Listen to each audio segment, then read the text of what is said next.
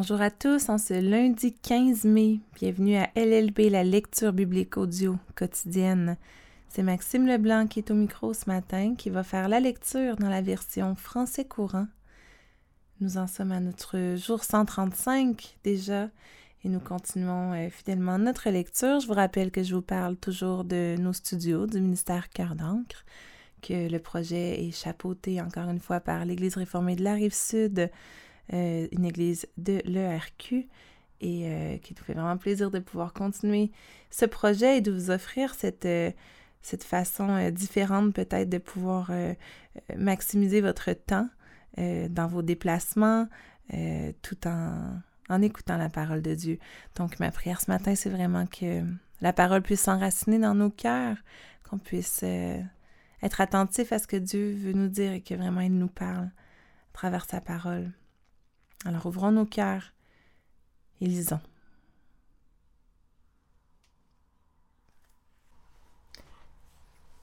« 1 Samuel 17, verset 55 jusqu'au chapitre 19, le verset 24.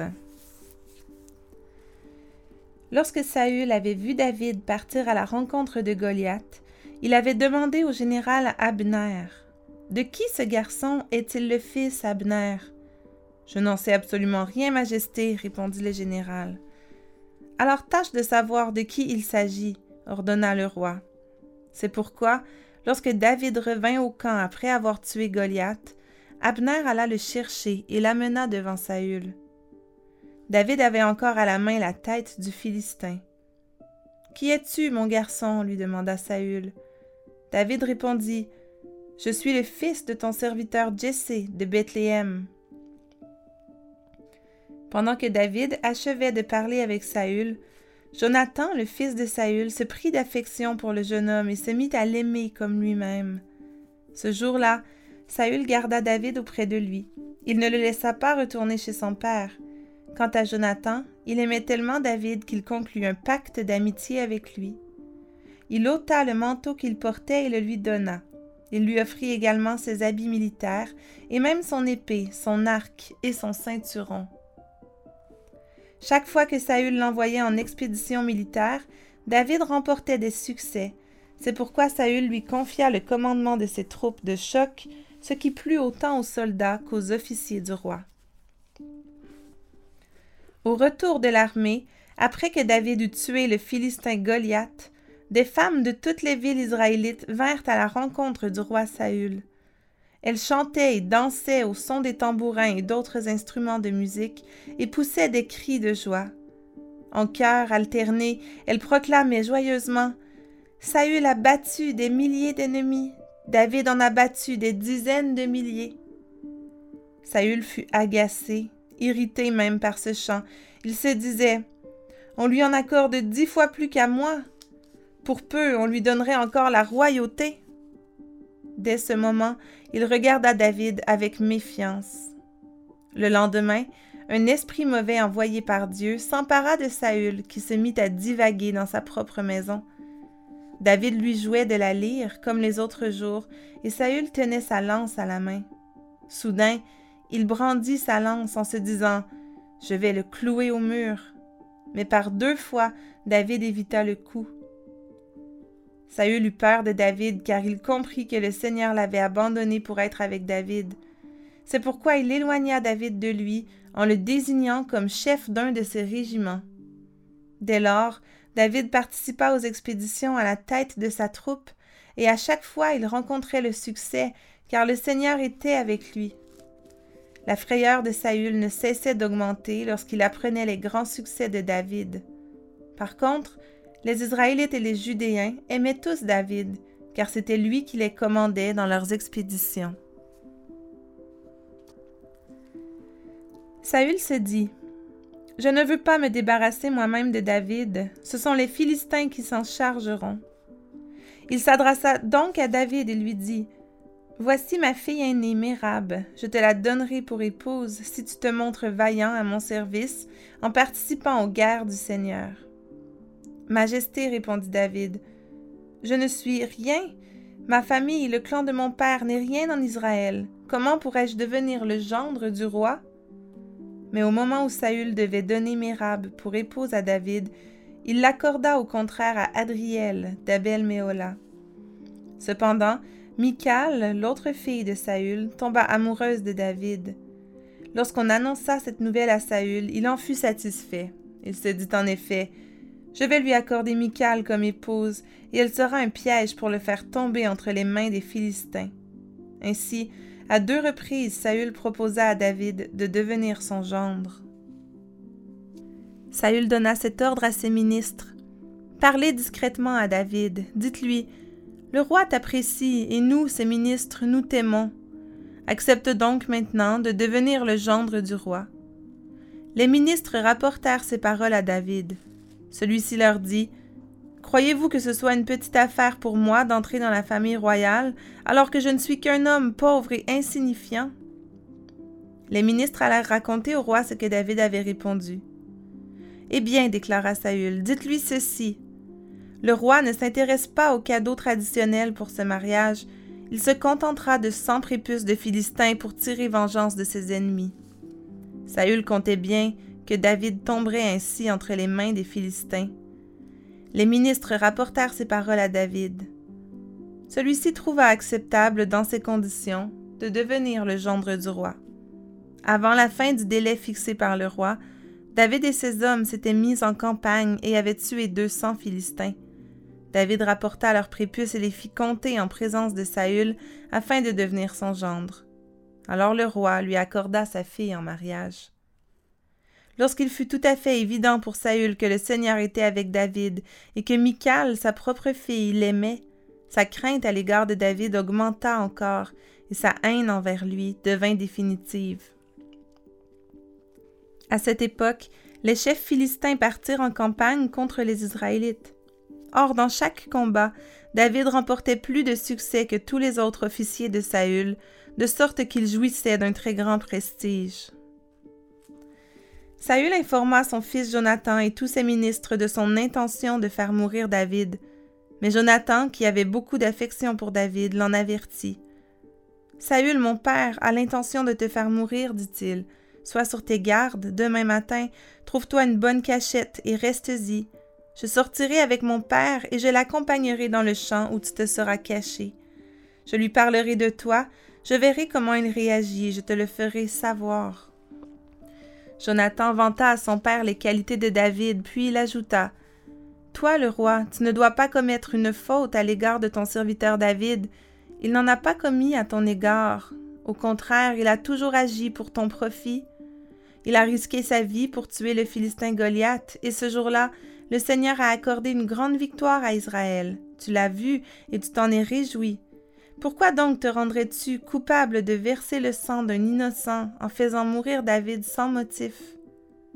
Saül se laissa convaincre par les propos de Jonathan et déclara Par le Seigneur vivant, je jure qu'il ne sera pas mis à mort.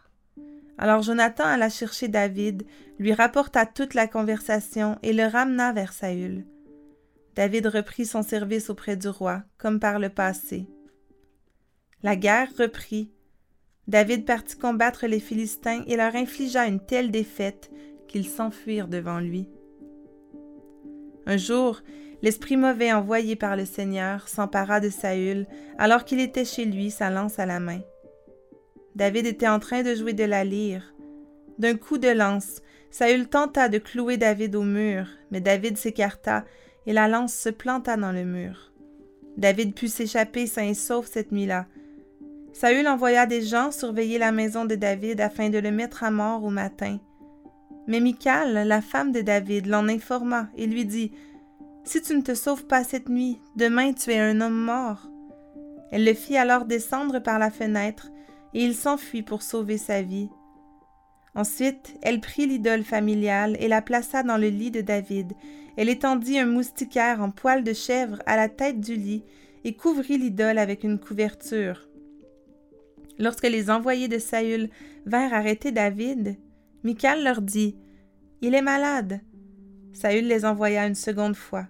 Retournez voir David, leur dit-il, et ramenez-le-moi dans son lit, afin que je puisse le mettre à mort. Les envoyés du roi y retournèrent, Ils ne trouvèrent que l'idole dans le lit et la moustiquaire étendue à la tête du lit. Saül questionna Michal. Pourquoi m'as-tu trompé de cette manière? Pourquoi as-tu laissé mon ennemi s'échapper? Michal répondit. Il m'a menacé de me tuer si je ne le laissais pas partir. Pendant ce temps, David avait réussi à s'échapper. Il se rendit chez Samuel à Rama et lui raconta tout ce que Saül lui avait fait. Alors, ils allèrent ensemble s'installer à Nayoth. On informa Saül que David se trouvait à Nayoth, près de Rama. Saül envoya de nouveau des gens pour l'arrêter. Quand ceux-ci virent la troupe de prophètes avec leur chef Samuel en pleine excitation prophétique, l'Esprit de Dieu s'empara d'eux et ils furent saisis de la même excitation.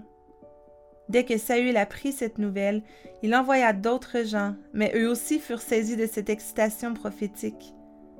Saül envoya un troisième groupe et la même chose se reproduisit. Alors il partit en personne pour Rama.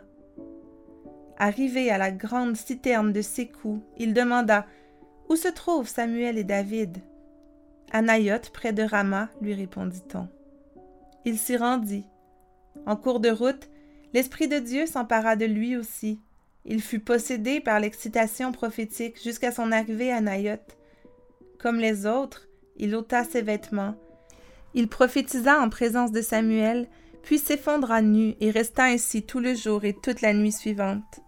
C'est pourquoi on dit Est-ce que Saül, lui aussi, est devenu prophète?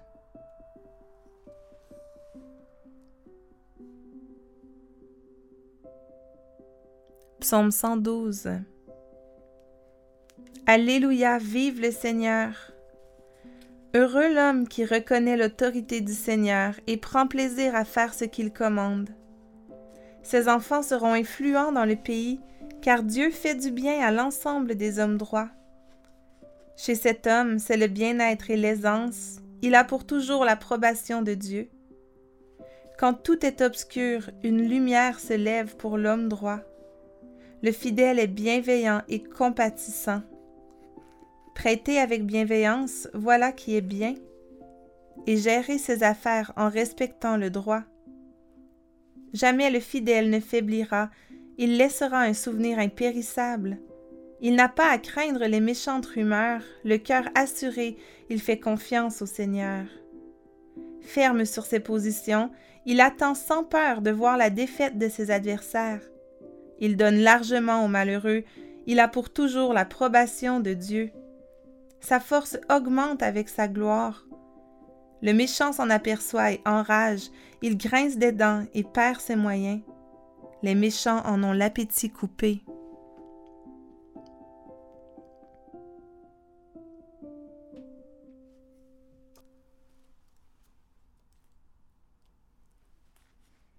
Proverbe chapitre 14, les versets 28 et 29. Un peuple nombreux fait la gloire d'un roi. S'il manque de sujets, c'est la fin de son pouvoir. Qui reste calme fait preuve d'une grande intelligence. Qui s'emporte montre sa bêtise.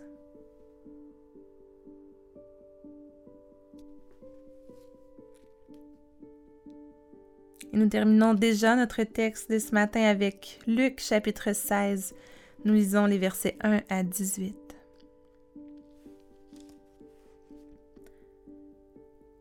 Jésus dit à ses disciples, Un homme riche avait un gérant, et l'on vint lui rapporter que ce gérant gaspillait ses biens. Le maître l'appela et lui dit, Qu'est-ce que j'apprends à ton sujet? Présente-moi les comptes de ta gestion, car tu ne pourras plus être mon gérant. Le gérant se dit en lui-même, Mon maître va me retirer ma charge, que faire? Je ne suis pas assez fort pour travailler la terre, et j'aurais honte de mendier. Ah, je sais ce que je vais faire, et quand j'aurai perdu ma place, des gens me recevront chez eux. Il fit alors venir un à un tous ceux qui devaient quelque chose à son maître. Il dit au premier, Combien dois-tu à mon maître Cent tonneaux d'huile d'olive, lui répondit-il. Le gérant lui dit, Voici ton compte, vite, assis-toi, et note cinquante. Puis il dit à un autre, Et toi, combien dois-tu Cent sacs de blé, répondit-il. Le gérant lui dit Voici ton compte, note 80. Eh bien, le maître loua le gérant malhonnête d'avoir agi si habilement. En effet, les gens de ce monde sont bien plus habiles dans leurs rapports les uns avec les autres que ceux qui appartiennent à la lumière. Jésus ajouta, Et moi, je vous dis, faites-vous des amis avec les richesses trompeuses de ce monde, afin qu'au moment où elles n'existeront plus pour vous, on vous reçoive dans les demeures éternelles. Celui qui est fidèle dans les petites choses est aussi fidèle dans les grandes. Celui qui est malhonnête dans les petites choses est aussi malhonnête dans les grandes. Si donc vous n'avez pas été fidèle dans votre façon d'utiliser les richesses trompeuses de ce monde, qui pourrait vous confier les vraies richesses Et si vous n'avez pas été fidèle en ce qui concerne le bien des autres, qui vous donnera le bien qui vous est destiné? Aucun serviteur ne peut servir deux maîtres, ou bien il haïra le premier et aimera le second, ou bien il s'attachera au premier et méprisera le second. Vous ne pouvez pas servir à la fois Dieu et l'argent. Les pharisiens entendaient toutes ces paroles et se moquaient de Jésus, car ils aimaient l'argent. Jésus leur dit, Vous êtes des gens qui se font passer pour justes aux yeux des hommes, mais Dieu connaît vos cœurs. Car ce que les hommes considèrent comme grand est détestable aux yeux de Dieu. Le temps de la loi de Moïse et des livres des prophètes a duré jusqu'à l'époque de Jean-Baptiste. Depuis cette époque, la bonne nouvelle du royaume de Dieu est annoncée et chacun use de force pour y entrer.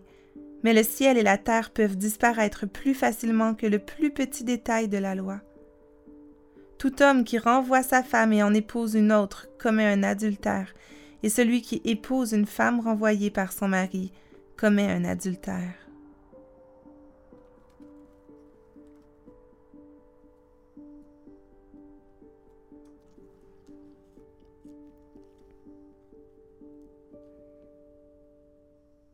Nous voulons terminer notre temps ensemble par la prière.